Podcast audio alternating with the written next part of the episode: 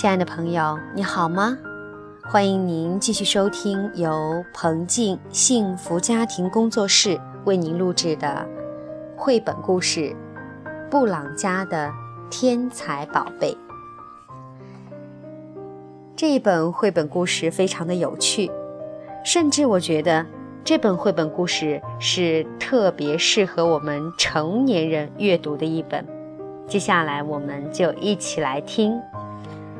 布朗家的天才宝贝，在怀着布朗宝贝的日子里，布朗太太可忙了。每个晚上，她都会大声朗读好听的故事给肚子里的宝宝听；每个白天，她用耳机为宝宝播放音乐。布朗夫妇希望宝宝能变得比别的孩子更聪明。他们甚至带着肚子里的宝贝一起看电视新闻呢。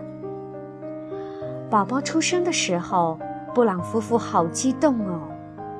这是我们自己的布朗宝贝。布朗先生自豪地说。从医院回来后，布朗太太把宝贝放在崭新的小床上，轻声地说：“乖乖的睡个好觉哦。”我的宝贝。可是第二天早上，布朗太太刚刚起床，就听到客厅里传来一阵奇怪的声音。哦天哪！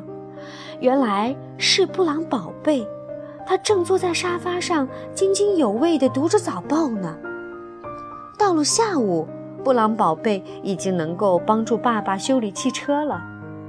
哈哈，我们生了个天才宝宝，布朗先生说。那天晚上，布朗宝贝说出了人生中的第一句话。他说：“我要明天去上学。”在学校里，布朗宝贝答对了老师所有的提问，老师和同学们都感到惊讶。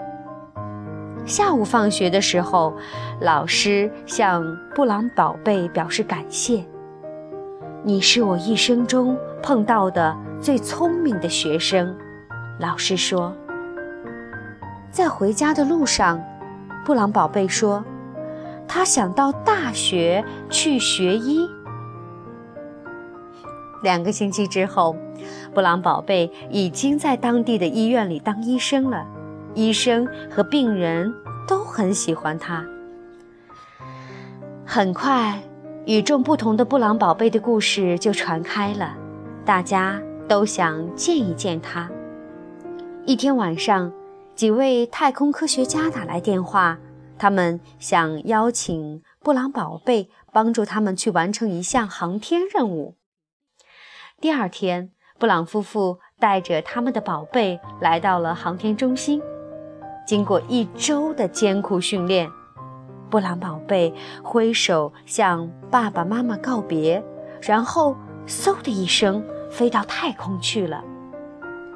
当布朗宝贝开始第一次太空行走的时候，全世界的人都屏住了呼吸。在这个特殊时刻，你能说说你的感受吗？从地球上传来控制中心发出的无线电电话。布朗宝贝抬起头，望了望辽阔的天空，那里有无数的星星在闪烁。布朗宝贝朝下面看了看，太空也没有边际，只有一颗颗明亮的星星。他望着眼前的世界，开始小声地咕哝着：“啊，我们听不清楚啊。”地面控制中心的工作人员说：“你能重复一遍吗？”我要找妈妈。这时，布朗宝贝大哭起来。够了！布朗太太朝着宇航中心的管理员大声喊道：“现在就让我的宝贝返航回家！”布朗宝贝以最快的速度飞回了家。当他走出飞船舱门的时候，还感到有点不好意思呢。这时，布朗太太从成群的摄影师和摄像师之间冲了出来。我们聪明的小宝贝，布朗太太把布朗宝贝高高的举起来。我们的小宝贝好勇敢哦，布朗先生说。我们可以回家了吗？布朗宝贝问。回家后，布朗太太给布朗宝贝洗了个热水澡。布朗宝贝感觉舒服多了，布朗先生挠他痒痒，他咯咯地笑了起来。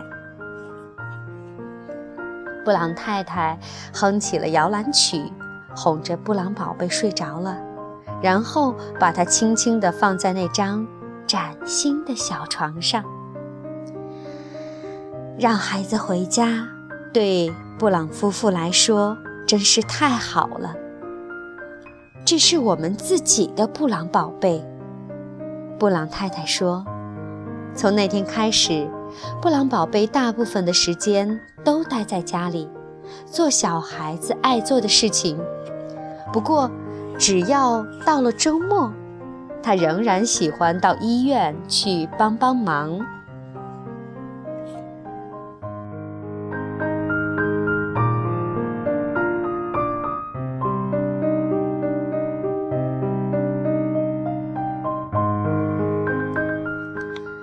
布朗宝贝真是个天才，从出生到变成闻名遐迩的航天员、摇滚巨星，不过是短短数日。成功和成名的速度令人叹为观止。真希望像布朗夫妇一样，只用简单的胎教，大声朗读图书，放音乐 CD 给肚子里的宝贝听。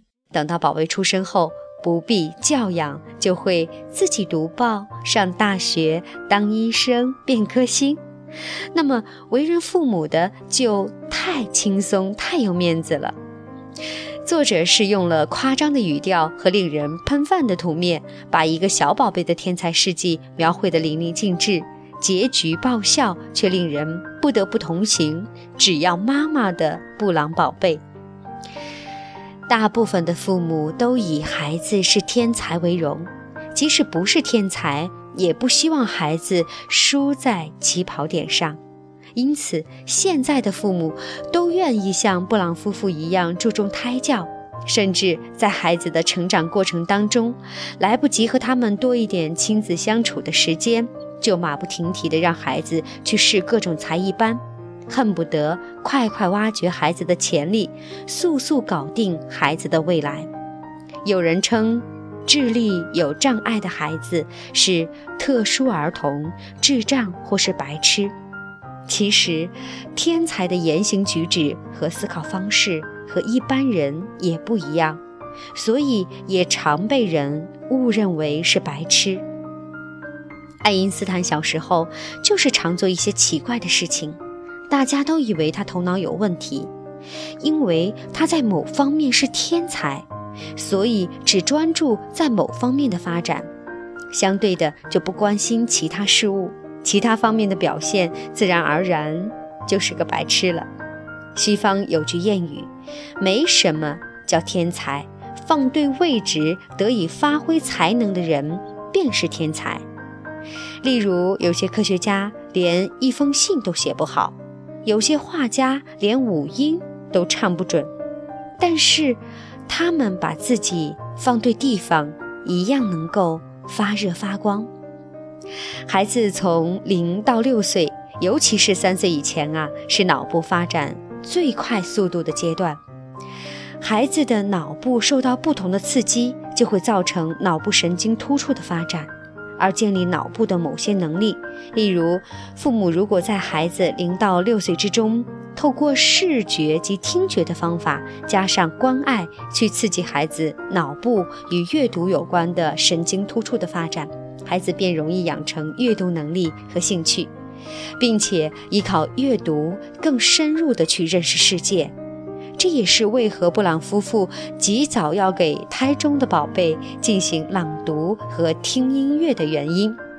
如果因为适当的胎教和早教使得孩子有各种突出的表现，那只是早教带来的奖赏，而不是目的。每个孩子都像不老宝贝一样，需要父母的参与。无论进行什么形式的教育，最重要的还是关注孩子的情绪及意愿。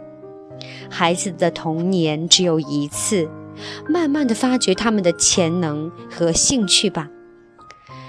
图画书一面带给我们轻松的亲子共读时间，但也让我们多思考：唯有疼爱和尊重孩子，才是幸福的。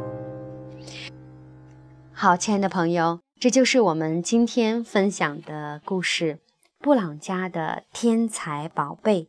非常感谢您的收听，欢迎您搜索关注彭静公众微信号进行关注，啊，也可以搜索彭静的拼音零五二幺加微信，我们可以就亲子关系方面的话题进行更多的互动。